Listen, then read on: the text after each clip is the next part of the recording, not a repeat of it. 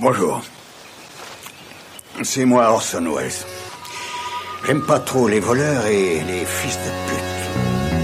Salut ciné, votre rendez-vous avec le cinéma qui, vous le savez, passe son été certes les pieds dans l'eau, mais aussi les yeux rivés sur sa petite DVD tech idéale en revisitant avec vous les sagas qui nous ont marqués. Évidemment, il a fallu faire des choix, mais au moins une d'entre elles s'est imposée sans aucun débat, Le Seigneur des Anneaux de Peter Jackson, monumentale adaptation de Tolkien qui retourna bon nombre de cerveaux, dont les nôtres, lors de sa sortie il y a 17 ans maintenant. Pour en causer un trio de fiers guerriers, je vous laisse décider qui des trois sera l'elfe, le nain et le roi. Rafik Djoumi, salut Rafik. Le nain. tu seras le nain, toi d'accord. Perrine Kenson, bonjour Perrine. Bonjour. Et Alexandre Arvo, salut Alex. Je suis l'elfe. Oui, oui, tu seras l'elfe, évidemment. Je précise que nous sommes en public au Creatis à Paris à l'occasion du Binge Audio Summer Festival. C'est nos ciné, nos ciné spécial Seigneur des Anneaux, c'est parti. Bientôt, maître elfe, vous allez pouvoir apprécier l'hospitalité légendaire des nains. Un bon feu, une bière brassée, une belle pièce de viande. Car ceci, mon ami, est la demeure de mon cousin Balin. Et ils appellent ça une mine. Une mine Oui, j'ai un faible pour le doublage de Gimli en VF. Chacun ses petites perversions, ne me jugez pas s'il vous plaît. Je vais me tourner immédiatement euh, vers Rafik pour commencer cette émission. Rafik est un peu la mémoire de cette émission, On n'est-ce va pas appeler le vieux à la rescousse. ça on va appeler l'ancêtre. pas, en fait, Tu ne t'entends pas. C'est des problèmes d'audition liés à l'âge. Euh, C'est le tu- Gandalf de la team. C'est ça, c'est le Gandalf de la team. Est-ce que tu peux nous raconter un petit peu la genèse de ce projet? Parce qu'on a l'impression, vu de, Je vais d'abord commencer par 2018. expliquer quelque chose à tous ceux qui me suivent sur Twitter et qui se demandent pourquoi il y a écrit euh, Madame Irma de la trilogie L- euh, LOTR sur mon compte. Euh, c'est parce qu'en 97, avec un copain, euh, on avait découvert le, le film de Peter Jackson, Fantôme contre Fantôme, Frighteners, en, en laserdisc. C'était avant sa sortie française. Et on avait J'adore été quand tu dis en laserdisc.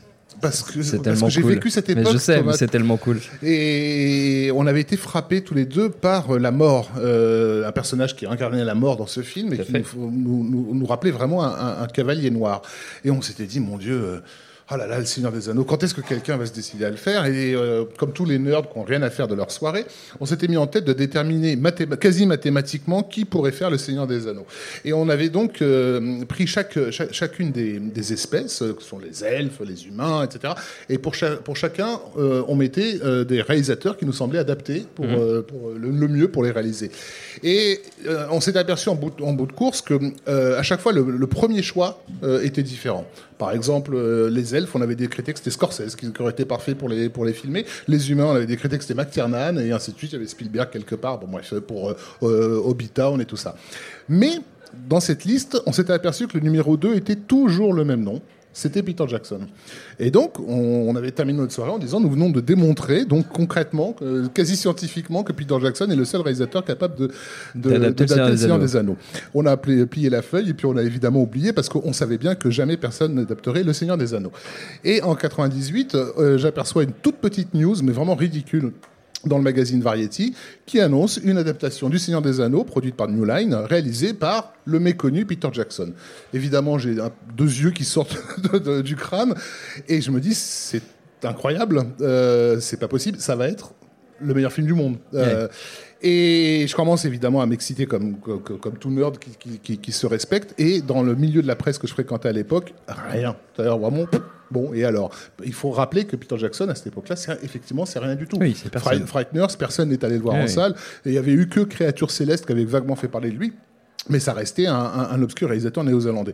Et, et en plus, on est un des seuls pays euh, du- au monde où je trouve le, le- le roman n'avait pas eu prise, en fait, euh, Hmm. contrairement au phénomène que ça avait été dans les pays ang- euh, anglo-saxons.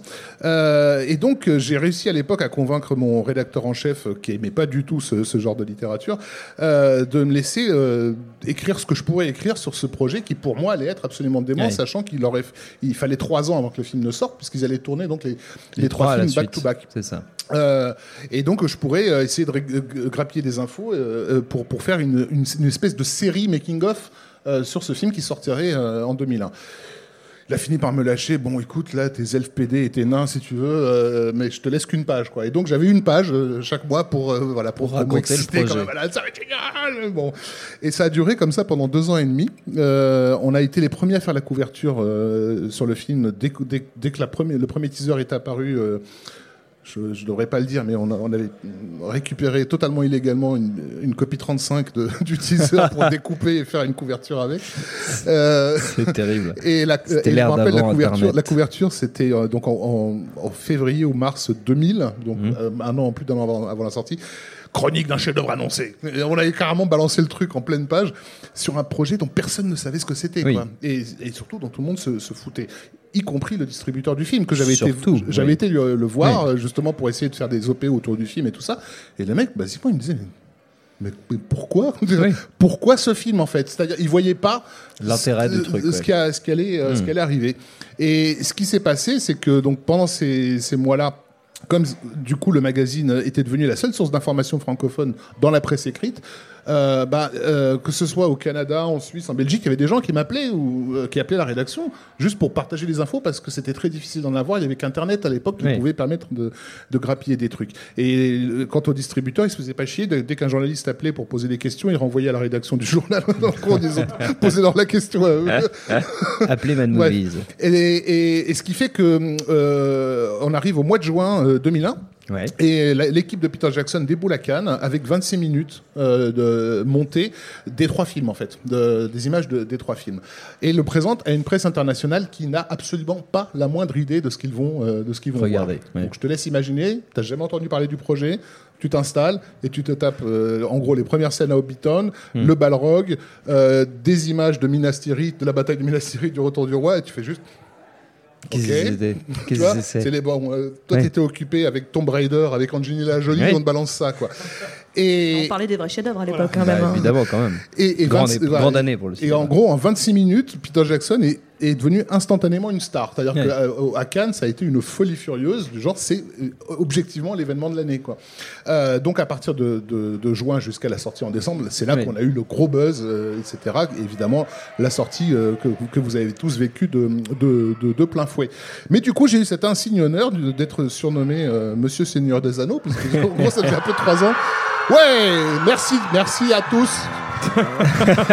Alors je, pré- je précise que ce n'est pas notre public, que nous, en- nous avons la, Je t'arrête, on est aussi. c'est- qu'on a la bonne théâtre. idée d'enregistrer ce podcast pendant, Pendant un match le de quart foot, de finale de la Coupe du Monde de l'équipe de France. En bon gros nerd que Oui, nous sommes, ça. voilà. Euh, c'est un peu le. Euh, voilà. pas du tout. Ouais, c'est J'arrive ça. pas du tout à interpréter ces cris, par contre, ça m'angoisse complètement. Enfin, Oui, parce que je toi, tu, ça t'intéresse. Ah, mais grave. Oui, moi je suis nerd des. Voilà, Ouais, c'est possible, c'est pas incompatible.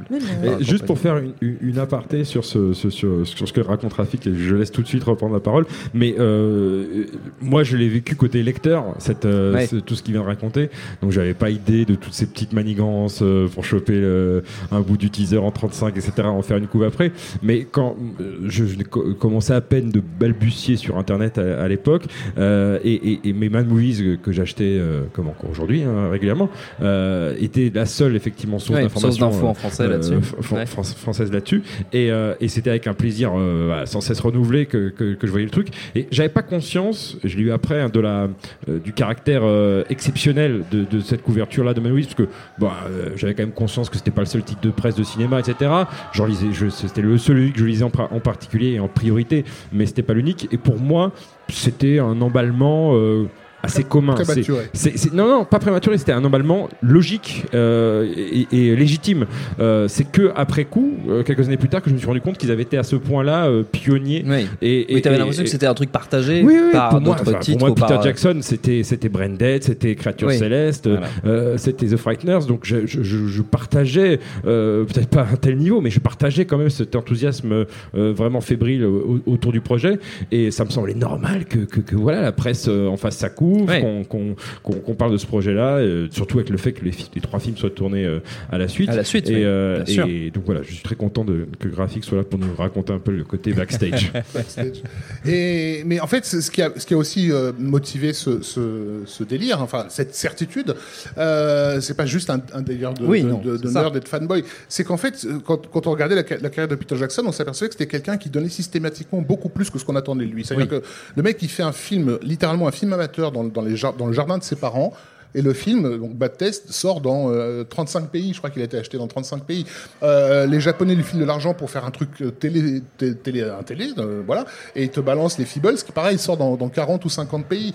Euh, on lui file le budget d'un premier film d'auteur français. Il te fait Créature céleste, qui est, Oui. qui est nominé aux Oscars. Donc euh, mais- voilà. Et, et, et Frighteners, donc Fantôme contre Fantôme, euh, les, les studios américains à l'époque ne refusaient de croire le budget du film. Oui. Le budget était de 35 millions, les mecs se disaient c'est impossible. On a vu le film, C'est pas un film comme ça, ça coûte 90 pour ce- millions et voilà. ouais.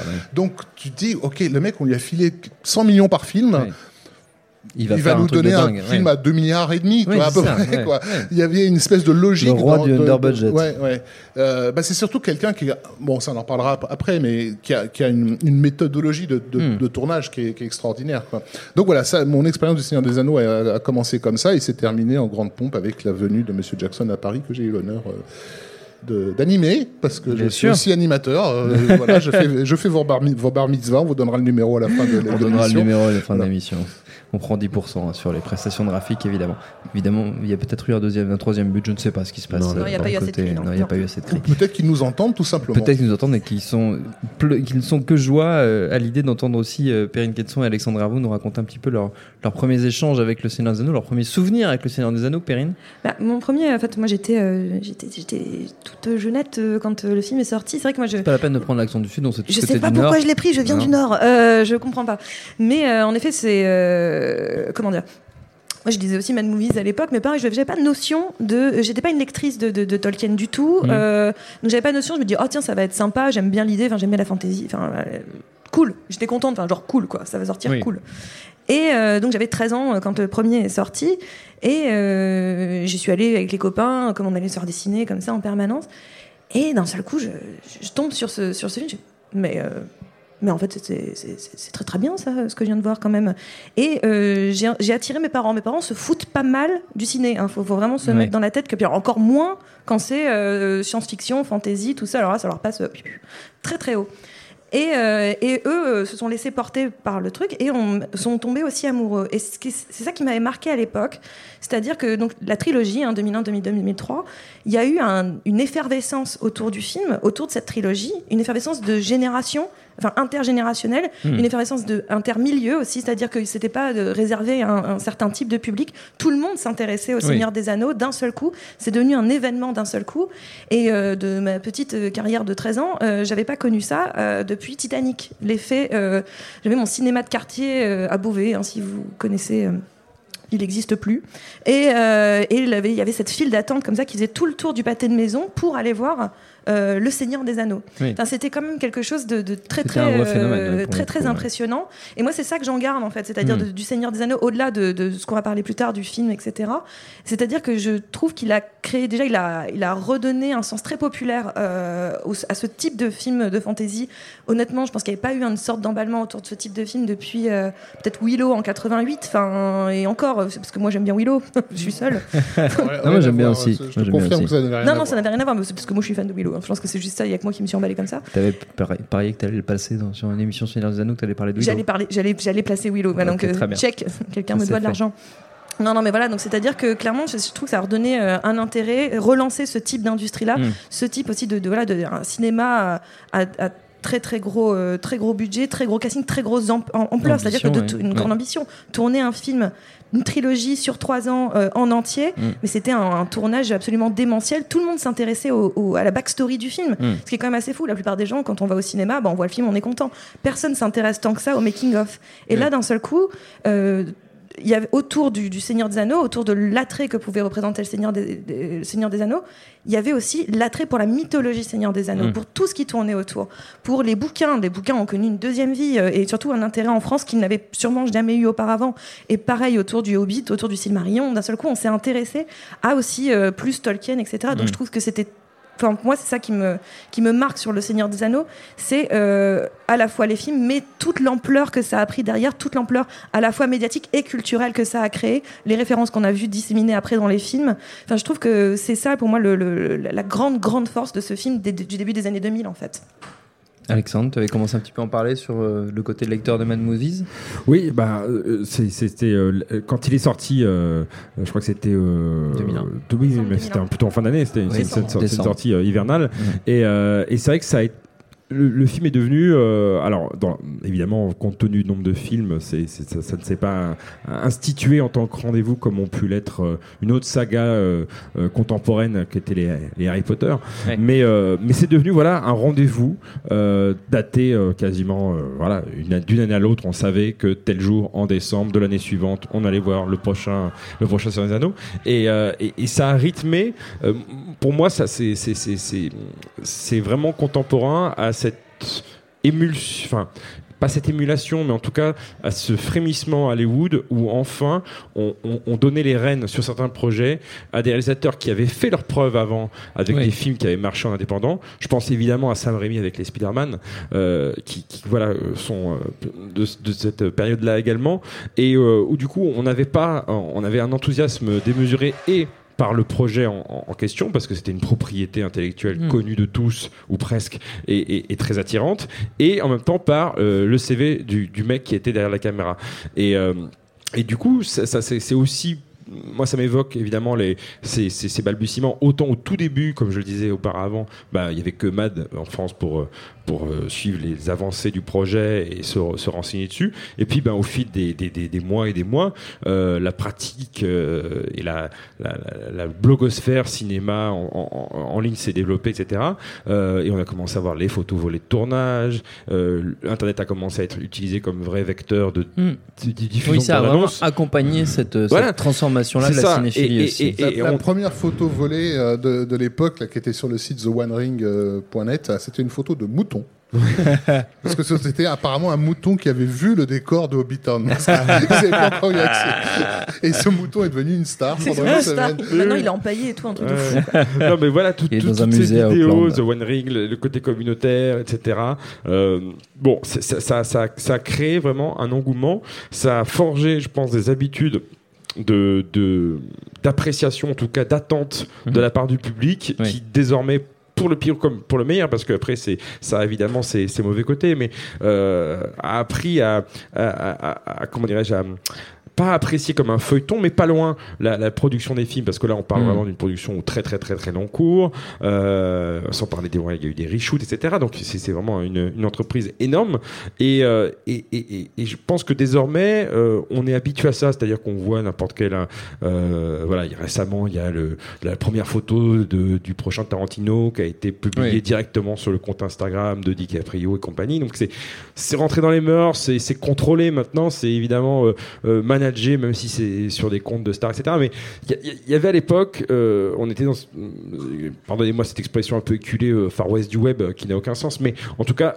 Internet n'était pas aussi on va dire quadrillé ou formaté Oui. qu'il l'est actuellement et, euh, et on pouvait vraiment voilà sentir cette euh, cette excitation collective et, et- et mondiale autour de ce projet là donc moi c'est vraiment ce que ce que je retiens de cette euh, cette période là et puis surtout le plaisir que qu'on a eu, on en parlera sans doute après euh, sur, sur, sur ces films-là, c'est que chaque découverte, enfin chacun des trois films a été finalement découvert deux fois, une fois en salle Et une fois en version longue. et une fois en version longue après dans le dans le dans le marché vidéo Blu-ray. c'était des- et sachant que il n'y avait pas ce côté enfin il y avait- une excitation évidemment euh, et un plaisir de découvrir la version longue mais qui n'était pas un, un plaisir euh, pas comment dirais-je on on savait très bien que Jackson avait montré au public en salle des films qu'il assumait totalement et voilà c'était juste du bonus, mais Oui. bonus pas au sens euh, featurette, euh, bêtisier, euh, making of. C'était du bonus dans le sens où, ok, on a, on a vraiment fait beaucoup de choses en plus et voilà, on les a agencées de telle manière que vous les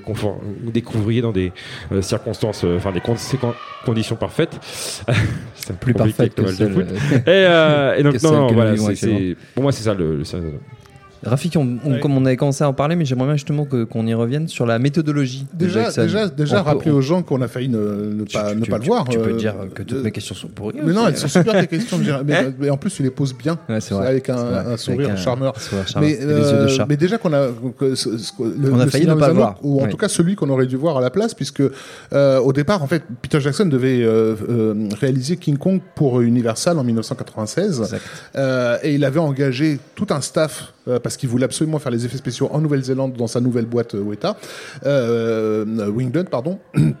Et, euh, et en fait, euh, à cause du Godzilla de, de Roland Emmerich, euh, Universal a pris peur et a subitement débranché le. Karine Kenson vient de dire chef-d'œuvre. Voilà. Dans sa barbe. Euh, Universal a pris peur devant ce, ce monstre qui allait dévaster le box-office euh, et a dé- donc débranché le projet King Kong. Et, et du jour au lendemain, Jackson, qui avait investi à mort Ouais. sur ce truc, s'est retrouvé complètement pris au dépourvu. Et c'est là euh, que le Qui s'est lancé dans le se sont projet, lancés euh, avec. Fran Walsh, sa femme, dans le projet euh, du Seigneur des Anneaux.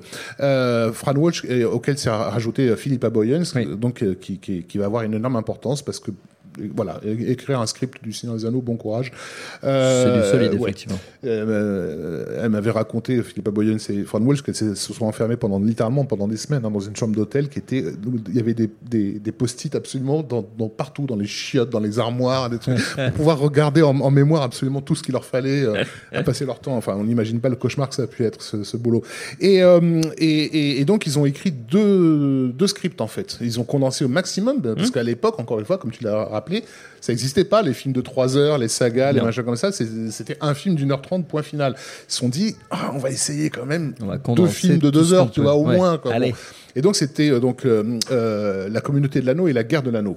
Et, et à l'époque, euh, Peter Jackson était avait un deal euh, avec Miramax qui avait distribué euh, Créatures célestes aux États-Unis. Donc Miramax, Les frères les Weinstein. fameux frères Weinstein, que tout le monde voilà, connaît donc, désormais. Tout le monde a- apprécie au plus haut point à leur juste valeur. Harvey la. Voilà. Et euh, et en fait, ils avaient un deal de premier regard, c'est-à-dire que quel que soit le Oui. projet, c'était à eux qui devaient le Ils devaient proposer le en, premier, en premier. et eux avaient la liberté de, de l'accepter ou pas, ou et, surtout d'en faire ce qu'ils voulaient. Oui. Euh, les Weinstein voient ce, ce truc, ouais, c'est pas mal, ça nous plaît. Euh, on le garde de côté, et puis euh, un peu plus tard, ils reviennent en disant ouais, ça nous plaît finalement, mais on va décider d'en d'en faire un seul film de deux heures. Euh, et puis on va confier la réalisation à John Madden, qui vient de faire pour nous euh, Shakespeare in Love, qui nous semble bien plus Un adapté. gros Euh, film. et, et- et Jackson ne pouvait rien faire. Oui. Contractuellement, il est bloqué. D'ailleurs, en gros, il est foutu. euh, son film va être fait par, euh, par le réalisateur de Shakespeare in Love. Et ce qui s'est passé, ce qui s'est passé à l'époque, c'est qu'il y a un gars qui s'appelle Mark Ordeski qui venait de, bosse- de commencer à bosser pour New Line. Euh, et Mark Ordeski, des années auparavant, il avait accueilli Peter Jackson chez lui euh, à l'époque où Jackson galérait un peu à essayer de monter une carrière américaine qu'il a jamais eue. Et, et il va, il va convaincre les, les deux brutes, parce que vous, vous avez, enfin, vous les connaissez un peu maintenant physiquement, on les a vus pas mal, euh, de, de laisser une chance en fait Mmh, à, Jackson et les Weinstein. euh, une, comment dire, pour pas passer non plus pour des salopards, alors que tout Hollywood c'est qu'ils le sont, euh, font semblant de donner une chance. Et la chance, c'est en gros, on va leur laisser une semaine pour trouver un autre studio, ce qui est Ouais. une mission impossible. Normalement, c'est pas possible. Voilà. Donc Walsh et, et Jackson vont, vont avoir une semaine de, de taré où ils vont faire le tour des, des, des, des majors qui vont toutes refuser. Ils vont, ils, euh, ils vont avoir le temps même de préparer un test euh, avec quelques images, notamment un orc qui est en train de jouer à, à une balle juste pour montrer que euh, les, les techniciens d'effets spéciaux sont prêts à, à animer des orques, etc. Euh, et, et, et le coup de bol, donc c'est encore une fois donc le fameux Mark Ordeski qui va con- euh, convaincre New Line que New Line a besoin de- de- d'une franchise blockbuster parce que New Oui. Line à cette époque-là produit des films indépendants dont certains sont d'énormes succès comme Seven et autres, mais leurs blockbusters de fin d'année sont systématiquement des plantades ils- ils- côté. perdus dans l'espace. euh, C'était en gros c'était ça leur blockbuster de, de fin d'année. Avec Matt Leblanc. Voilà. Et, et ce qu'il a- il leur fallait à tout prix une franchise euh, stable et durable en Ouais. fait. Et, et, et donc Ordeski leur dit c'est peut-être là votre chance en fait.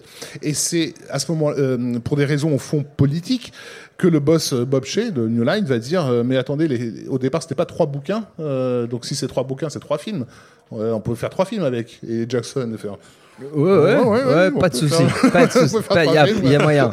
bon alors banco et, et là ça a été du jour, au lendemain ça s'est débloqué. Donc ils ont pu faire les trois films avec vraiment euh, très peu de supervision euh, de, de, de New Line. En gros l'équipe néo-zélandaise a tout géré dans son coin quoi. Ouais. et euh, mais par contrat les Weinstein euh, avaient des droits quand même sur, sur le film. C'est pour ça que vous verrez leur, Leur nom, nom dans les génériques. Ça veut dire qu'ils ont gagné de l'argent sur un film qu'ils ont voulu détruire. C'est quand même relativement intéressant. Et, et si vous voulez vous faire une idée donc du rapport qui, qui les unit à l'équipe du film, regardez le générique de fin du Retour du Roi. Euh, vous avez euh, sur la même planche les noms des deux frères Weinstein ainsi que celui de Mark Ordeski. Et vous avez un dessin derrière avec deux trolls et un guerrier en train de les, de les éloigner avec une avec une lance. Quoi, ça donne voilà, ça, ça, ça résume un peu la, la petit- situation. le, le petit Donc, clin voilà, d'œil. on a euh, échappé à ça. passage. Mais effectivement, si un tel projet a pu être euh, être mis en place, ça a été au, au prix d'une méthodologie euh, particulièrement euh, Comment il retombe sur ses pieds? ingé- Talent, ingénieuse. le talent. Mais c'est parce que je n'oublie pas tes, Tu n'oublies pas mes questions, questions. Tu charmeuses. es, ma- tu es magnifique. Euh, et, et comment dire une, une méthodologie euh, bon déjà comme on l'a spécifié tout est tout est tourné euh, dans la continuité. Back ça veut dire qu'ils vont pouvoir construire des décors euh, en dur. Euh, euh, je pense notamment à Rohan par exemple qui a vraiment été construite dans un dans un lieu protégé. Enfin vous, avez vu les bonus donc tout ça c'est c'est c'est très bien expliqué beaucoup de, de, de seconde et de troisième équipe qui tournent simultanément à différents endroits du, du, du pays. Et puis surtout un réalisateur qui a intérêt à savoir où il va, parce qu'il faut imaginer que pendant euh, trois ans, euh, Peter Jackson, il est sur le plateau, il a face à lui deux comédiens, euh, ils sont en train de tourner une scène des deux tours, euh, et pendant ce temps-là, tu as un accessoiriste qui vient le voir en lui disant euh, pour les vestes là des elfes là les boutons c'est bien cela que... attends les elfes de quel du premier ou du troisième? Non dans le troisième ah oui dans le troisième ils ont ces boutons là ok et en même temps il a un petit moniteur avec euh, euh, un gars qui est en train de tourner une scène de figuration à l'autre bout du pays et il doit aussi superviser bon bref il est le mec il est euh, complètement éparpillé. Il y a eu des journées où il gérait simultanément sept tournages différents, simultanément. Donc, tout en dirigeant, donc c'est quand même. Sa propre- son propre ça, voilà, ça donne une idée de, de- du truc. De Voilà. du. Et, et là- et- et s'il y a- il y a une belle, il y a bien et bien une raison pour laquelle il était brun en fait quand il a commencé le, Mm. le film. Il avait les cheveux blancs littéralement euh, euh, au retour de, autour du, du roi. Ça a Et été une aventure. tu, euh, Alex. tu viens de, tu viens de dire en, en- en- au détour d'une phrase, vous avez tous vu les bonus, et c'est vrai qu'on on, on peut quand même euh, juste passer, euh, glisser un mot sur la qualité de, Oui. de, de, de ce qui a été proposé en termes de, de bonus, c'est-à-dire que tout le oui. tournage a été documenté euh, de A à Z et, euh, Et très bien et documenté. très très bien documenté avec des, des voilà des documentaires, des making of, des interviews pléthoriques. Alors il y a les commu- co- commentaires audio sur le DVD, mais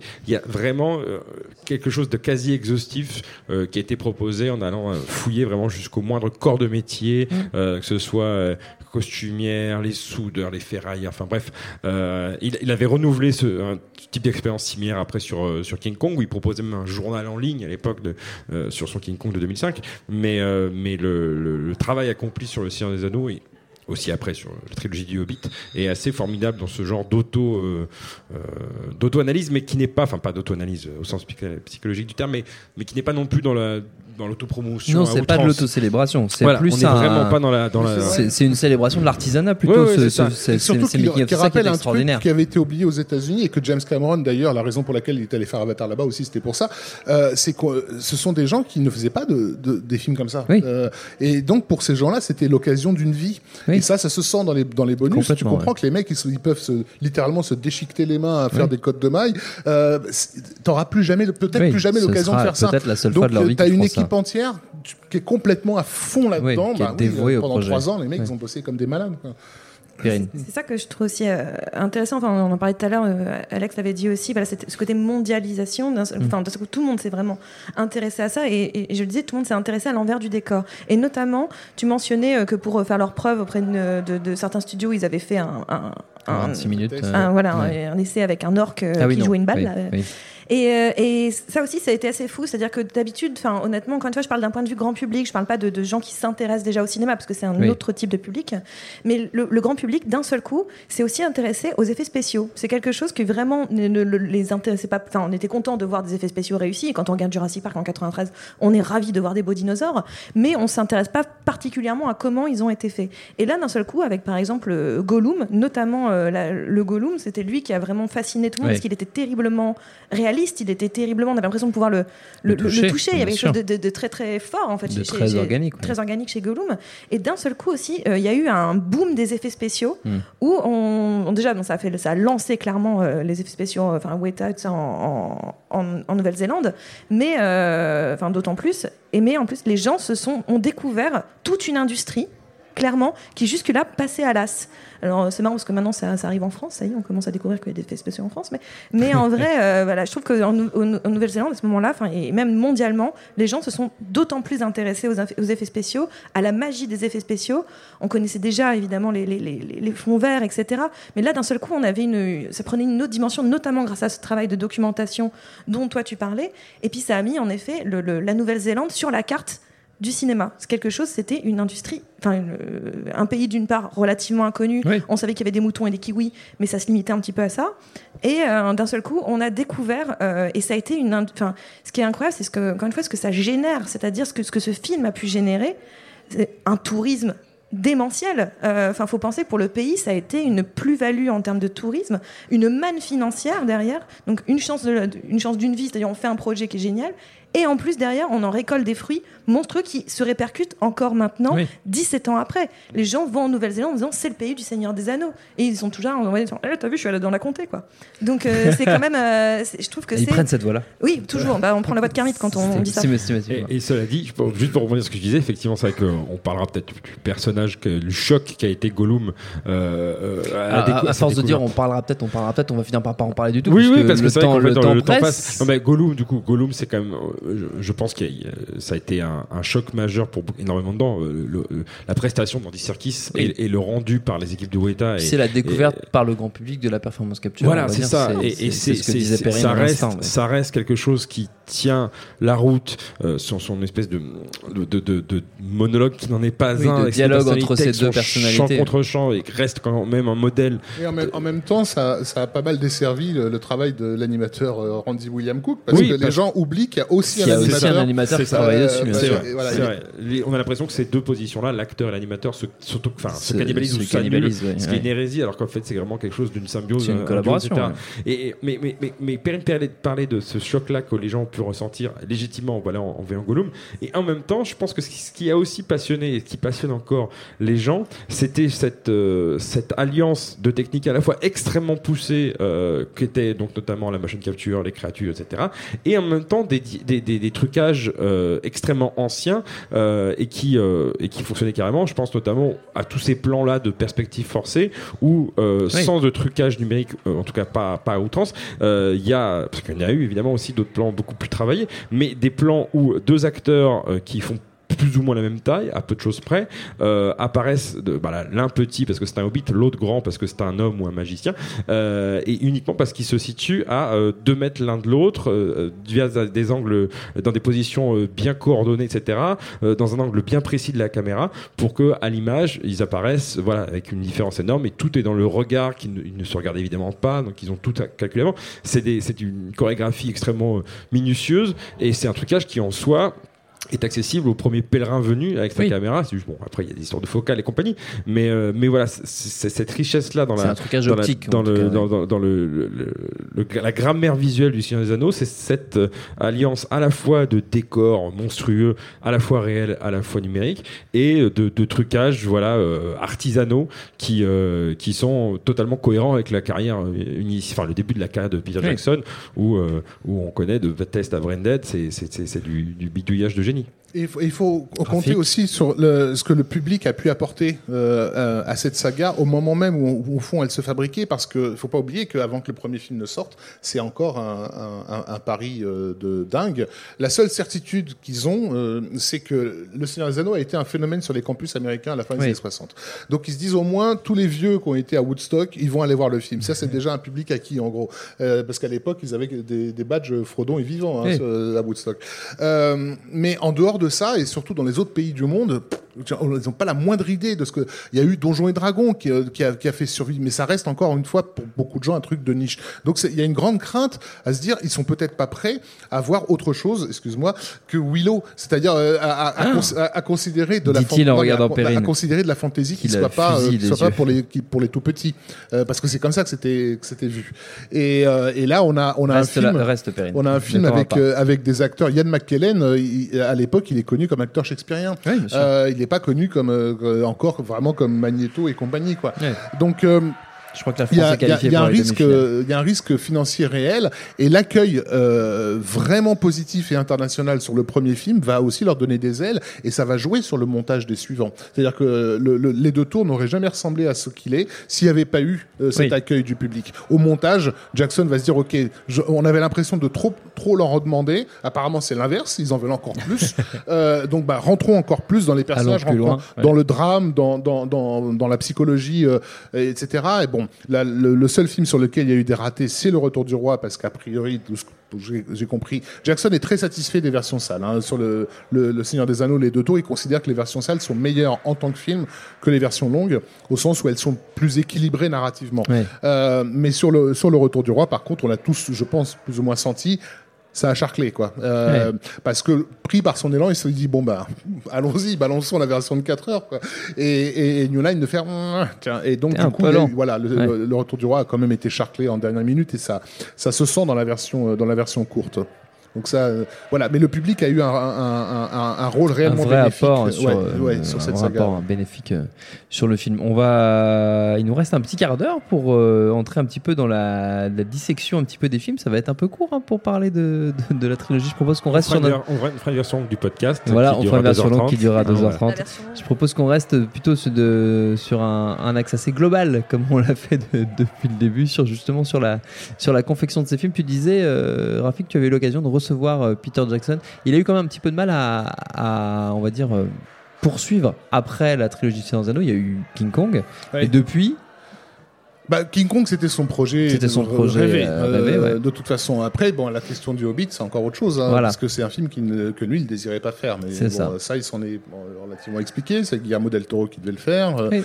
Del Toro euh, a, dû partir pour des tas de raisons qu'on a. Je crois qu'on en avait parlé sur On en a autre, parlé dans un podcast, oui. quoi, et qui a fait que Jackson a dû prendre euh, en route un, un, Un projet il qui ne avait déjà été lancé et sur lequel il n'était pas préparé. Et il a fait son mea culpa. Moi, je trouve que euh, j'ai tendance à voir le verre à moitié, à moitié plein, donc euh, je vois aussi les scènes d'anthologie qu'il y a dans le Hobbit, et, et je, je serais pas trop dur non plus avec, euh, avec ces films-là, mais évidemment, tu peux pas comparer. c'est Euh, difficile. Voilà. J'invite les gens à regarder euh, éventuellement sur YouTube. Il y a Monsieur Bobine qui a fait une vidéo d'analyse qui est pas mal, et une jeune fille qui s'appelle Lindsay Ellis, euh, qui est pas comme Perrine, euh, voilà, qui a grandi au même âge, qui a découvert les films au même âge. Elle aussi, c'était Orlando Bloom Forever avant de devenir Aragorn. euh, et, et, et Fais pas elle- des gestes voilà, obscènes, et, elle, Perrine, s'il te et- plaît. et elle a tellement mal vécu euh, le Hobbit, elle a fait une chose que je trouve cool, quoi. Elle se pose des questions de genre mais pourquoi? Et puis elle a pris son billet pour la Nouvelle-Zélande. Elle est allée en Nouvelle-Zélande. Euh, elle- donc elle s'est filmée euh, et elle est allée voir les gens du Hobbit et leur dire mais pourquoi? Pourquoi? Et, et ils, lui ont, ils lui ont chacun amené euh, des débuts Des de, réponses qui réponse. sont très intéressants. Ouais. Justement, ce qui, est, ce qui est intéressant avec le, le- le Hobbit, euh, c'est que finalement, c'est le procédé inverse de ce qui est arrivé à Tolkien. C'est-à-dire que Tolkien, il a sorti le Hobbit en, premier, Oui. en, en 1937. Et euh, les gens. euh, donc, il y a eu un vrai succès, comme on l'avait dit, dans, le- dans les, les pays anglo-saxons notamment. Et tout- beaucoup de gens ont dit, mais. on veut en savoir plus, On on veut en savoir plus. Ouais. Qu'est-ce qui se passe avec ces hobbits? Et puis bon, il était là, genre, bah, je pense que j'ai fait le tour des hobbits là. Donc, euh, mais ce qui est intéressant, c'est de d'explorer euh, le monde dans lequel euh, ils évoluent. Et donc après, voilà, c'est pour ça qu'il a mis 12 ans à écrire Le Seigneur des Anneaux, qui à la base était juste un, un tome de 300 pages, puis 500, puis bon, après c'est devenu un livre complet, parce qu'on dit une trilogie, mais à la base c'est une œuvre Oui, complète, et c'est sorti en trilogie à cause du prix du papier. oui. Donc c'est quand même un truc, enfin, faut le savoir, c'est- pour ça que c'est sorti en trilogie. Mais en vrai, et donc ce qui est intéressant, c'est que c'est le procédé inverse chez Peter Jackson, c'est qu'il fait le, le- le- le- le Seigneur des Anneaux. Comme on le disait, personne n'avait vraiment attendu au départ sur, euh, sur le film, puisque on- voilà, on- la presse n'était pas du tout emballée plus que ça sur le sujet, les gens n'étaient pas tellement au courant. Et euh, finalement, c'est par ce succès public, et donc après des intérêts financiers, enfin, on va pas se voiler la face de la part des producteurs, mais par le, c'est le public qui a fait qu'il y a eu quand même l'émergence du Hobbit derrière. C'est qu'on Hmm. s'est dit l'engouement, l'enthousiasme du public, Et comme l'enthousiasme du Hobbit Hmm. à l'époque en 37, fait qu'on va faire, on, on va faire une suite. Et euh, donc après, bon bah tout se passe pas toujours aussi bien quand on fait une suite. Ce qui était intéressant au moment où le Seigneur des Anneaux sort, c'est que justement c'est une trilogie avec un début, un milieu et une fin. C'est pas ces, ces- ces sagas qui n'en finissent euh, pas et qu'on sait jamais je quand pas à est-ce qu'elles. quoi tu fais référence. Je ne sais pas. Je ne sais je pas. pas du tout. Euh, mais sinon, je peux exposer aussi ma grande théorie sur euh, Le Seigneur des Anneaux, c'est le Fast and Furious avant un Fast and Furious. Mais bon, euh, j'ai j'ai- j'ai une théorie là-dessus. Je dis ça à Rafik tout à l'heure qui m'a regardé avec des yeux vraiment Effrayé peinés, je pense. Pas pénible. Mais euh, voilà. Hein Non, non, mais enfin pas peiné, mais c'est aussi une saga, une saga populaire. Il faut pas se voiler la face. Oui, non, c'était l'idée de saga populaire et surtout de saga inclusive, c'est-à-dire des sagas où d'un seul coup on a des personnages issus de, donc dans Seigneur des Anneaux, issus de plusieurs communautés, euh, de toute taille, de toute forme, de toute, euh, de partout.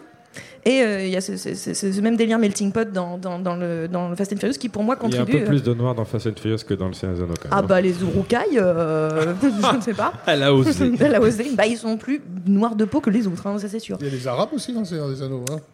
Je sais plus leur nom, mais les Easterlings. Les Easterlings. Qu'on voit Oui, dans, dans les oui. deux tours notamment. On les voit dans les deux tours. Je ouais. me souviens plus Bah, c'est ceux qui. C'est ceux qui ont des les- éléphants. Les Ah oui, oui, oui, Ouais. c'est vrai. Ouais, Ah, ah, bah, oui, ils même. ont des olifants, c'est vrai que c'est cool ça. Euh, non, mais voilà, mais en tout cas, c'était c'était cette idée de melting pot, de, de multiculturalité, et que d'un seul Mhm. coup, euh, les gens peuvent se, se- voilà, voient du- une diversité, un mélange, et cette idée de famille, de, donc la communauté dans l'anneau, l'idée de la famille, s'il le répète pas 400 fois par film, on n'a pas compris dans, le, dans Fast and Furious, mais euh, il y a cette idée voilà, de la famille qu'on se crée, la famille euh, qui évolue, et on vit des épopées les unes avec les autres. Le truc, c'est que Le Seigneur des Anneaux, c'est une trilogie.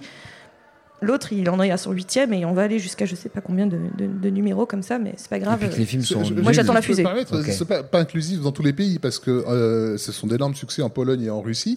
Et là-bas, ils le prennent pratiquement comme des comme des livres des films d'histoire hein. c'est-à-dire que des- ils ont ils ont quand même une longue histoire on va dire avec les invasions du sud euh, musulmanes et pour eux le Seigneur des Anneaux c'est non non mais c'est c'est comme ça que ça doit se passer donc euh, voilà Non, non, il mais faut aussi en prendre en compte de- cet de- aspect-là qui a échappé à Tolkien hein. c'était pas non plus euh, Oui, Ah malheureusement. oui, non, ça, c'est pas sa faute, mais, je veux dire, mais- Mais- non, mais mais- c'était de représentation mais à l'écran, c'est-à-dire que d'un seul coup, on n'avait pas Bien que sûr. un seul type de personne. Oui. Qui aussi était un peu dommage Mais- dans, dans Le Hobbit, c'est-à-dire que d'un seul coup, euh, à part Gandalf euh, et à part euh, Bilbon, on n'avait que des nains. Oui. On n'avait que des nains. Et c'est vrai que d'un seul coup, bah, l'intérêt de cette diversité qu'on avait dans le, dans le Seigneur des Anneaux, plein de, plein de, de, de- de- voilà, de, de peuplades différentes, eh ben, on, on le perdait dans le Hobbit. Ce qui a été pour moi aussi une des raisons pour lesquelles l'intérêt était un peu moindre, Oui. au-delà de la préparation, un peu plus avortée, etc. Oui, il y a aussi tout simplement le fait que sur le sur Hobbit, ils n'avaient pas ils avaient pas la liberté euh, qu'ils ont pu avoir Ah euh, sur un Seigneur des Anneaux où on les a, on, leur- on leur a vraiment euh, fichu fichu la paix. Non, je parlais de, de, de cette histoire parce qu'il y, a- il y a aussi le Seigneur des Anneaux et aussi le, que ce soit le bouquin ou, ou, ou- ou les films. Comme tout objet mythologique, à la merci de, de ce qu'on veut en faire, Oui, en fait, dans, la en réappropriation. Et ça a toujours été le cas euh, dans les années 60. Donc, on l'a dit, ça a été sur les campus américains. Ils étaient tous des hobbits parce que les hobbits aiment fou- faire pousser des plantes et, euh, Oui. et ils sont des, un peu une peuplade voilà, peinards, en gros, ils- pacifistes et un peu voilà, ils, sur les ils bords. fument, ils fument de l'herbe à pipe hein, et, ils, font, ils font chier personne. Donc c'était voilà idéal pour eux. En même temps, d'autres voyaient dans dans l'anneau une espèce de métaphore de la de la bombe atomique. On sait que Tolkien a commencé à la rédaction du Silmarillion littéralement dans les tranchées de Verdun. Oui. Et il y a des évocations de ça euh, lorsque euh, Frodon et, et Sam traversent le marais aux morts. Euh, les cadavres qu'ils trouvent dans, les, dans le marais sont les cadavres que Tolkien voyait, Oui. euh, voyait dans les, dans les les tranchées tranchées. de, de, Ouais. de- Verdun.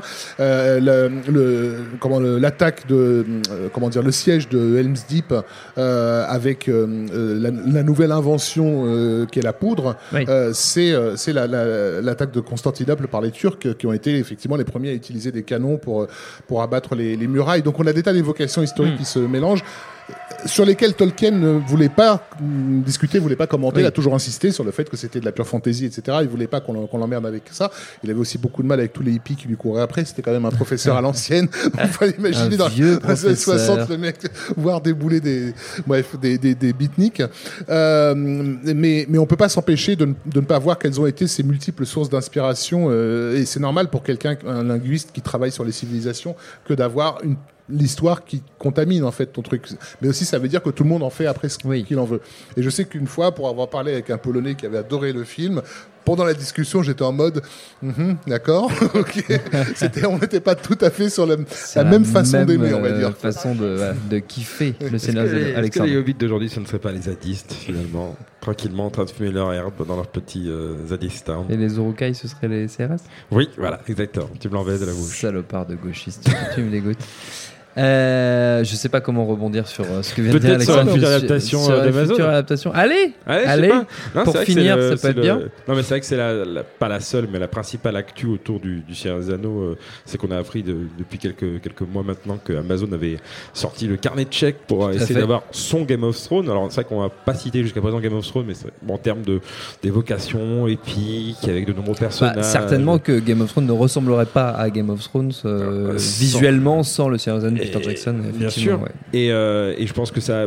Moi, j'y vois beaucoup de similitudes, euh, sur le, pas seulement sur la- le rendu final qu'on découvre euh, voilà, semaine par semaine quand, quand HBO sort les saisons de Game of Thrones, mais, euh, mais sur l'aspect de, de franche camaraderie Ouais. entre les acteurs. Je J'ai l'impression de revoir les minants joués de E- Elijah Wood, j'ai oublié le nom des autres acteurs, à part Orlando Bloom, mais les autres acteurs qui font Qui- Mary Pupin. Toutes ces photos, on les voyait dans les pubs néo-zélandais entre deux, entre deux journées de tournage, etc. Je, je les retrouve un petit peu en voyant les photos des mecs à Belfast, euh, quand ils tournent en tout cas, quand ils tournent en Irlande du Nord sur les, sur les saisons. Et, euh, et je, je- il y a- il y a il y a des similitudes en dehors, sur l'écran Oui. et en dehors de l'écran. Et, euh, et donc Amazon, effectivement, qui a sorti rien que pour les droits, hein, sauf erreur, hein, donc c'est même pas en comptant la production, les acteurs, Oui, les réalisateurs. juste Je crois qu'ils ont sorti 250 millions de dollars, sauf erreur, sur l'achat des droits, euh, sans qu'on sache jusqu'à présent, sachant qu'une rumeur en infirme une autre, une déclaration en, en- en Oui, infirme une autre, très flou sans avoir projet. vraiment d'idée sur l'implication de Peter Jackson dedans. Compte tenu de son expérience sur le Hobbit, ça me surprendrait qu'il se remette dedans à. Donc, il y a à- Christopher Tolkien derrière, de- derrière qui va aussi pas mal les embêter parce que Jackson et Walsh et, et Boyen se sont, ont pas mal pioché dans les annexes et, dans, et surtout dans le Silmarillion dont ils n'ont pas les droits et ça, Ouais. ça a créé des problèmes parce que Tolkien, Ouais. bah, Christopher Tolkien n'est pas très content des films Mm. justement de la façon avec laquelle ils ont un peu, euh, euh, un peu euh, tout mélangé. Aménager le- Voilà. Mais il y a un truc que, que Game of Thrones a bien compris euh, du Seigneur des Anneaux et, et- et qui a à voir avec la culture euh, rôliste en fait. C'est-à-dire que le, le jeu de rôle, euh, comme ça, comme, euh, était- pendant longtemps a été un jeu qui fonctionnait sur l'évocation et la capacité d'imagination des joueurs. Il y avait un, un eff- un effort énorme qui était amené à l'illustration et Oui. notamment la boîte du, Oui. du jeu qui était sûr. toujours confiée à un excellent graphiste. C'est là que des John Ho et Alan Lee ont fait leur- leurs fait leurs armes, et ce ouais, sont eux qui sont les designers du Seigneur des Anneaux. Et ce qui se passait quand tu voyais euh, euh, ce poster euh, sur cette boîte, c'est que tu imaginais, tu avais un instant T et tu avais une tendance à imaginer qu'est-ce qui s'est passé juste avant et qu'est-ce qui s'est Ouais. passé juste après. Ouais. Et d'une certaine façon, Jackson a procédé un peu comme ça, c'est-à-dire qu'il y a des moments dans le Seigneur des Anneaux où tu, tu peux faire un arrêt sur image, Ouais. voilà, sur le dragon face à, à Frodon qui lui tend l'anneau, et ça c'est clairement une pochette. Euh, tu sens le dessin euh, d'Alan Lee derrière, et donc tu as la scène avant et la scène après, tu vois. Et, et je pense que dans l'écriture, euh, pas l'écriture scénaristique, mais l'écriture scénique, euh, il a vraiment fonctionné comme ça, de Mm. passer d'une illustration à l'autre. Et, et Game of Thrones, ils ont réussi à faire ça, c'est-à-dire tu vas avoir voilà une longue scène de dialogue qui va mener peut-être à une scène de combat et un plan, tout d'un coup un money shot stupéfiant qui va arriver, euh, Oui. tu vois, euh, et, et te rappeler dans la puissance d'évocation de l'univers euh, en place. Et ça, c'est quelque chose qu'il faut quand même re- reconnaître à, à cette équipe. Mais est-ce que cette série euh, sera du niveau de Game of Thrones? C'est toute la question, mais on en sait évidemment très peu, Perrine. Bah, pour l'instant, on n'en sait pas grand-chose, juste que, comme, comme disait Alex, ils ont sorti le carnet de chèques. Et justement, enfin, en tout cas, de mon point de vue, c'est ça qui est un peu inquiétant. C'est-à-dire, euh, pas le fait qu'ils mettent de l'argent dessus, c'est plutôt une bonne nouvelle, Mm. mais euh, c'est euh, l'intention de départ n'est pas la bonne, selon moi. C'est-à-dire qu'à partir du moment où c'est Amazon qui dit je veux faire mon Game of Thrones, Oui.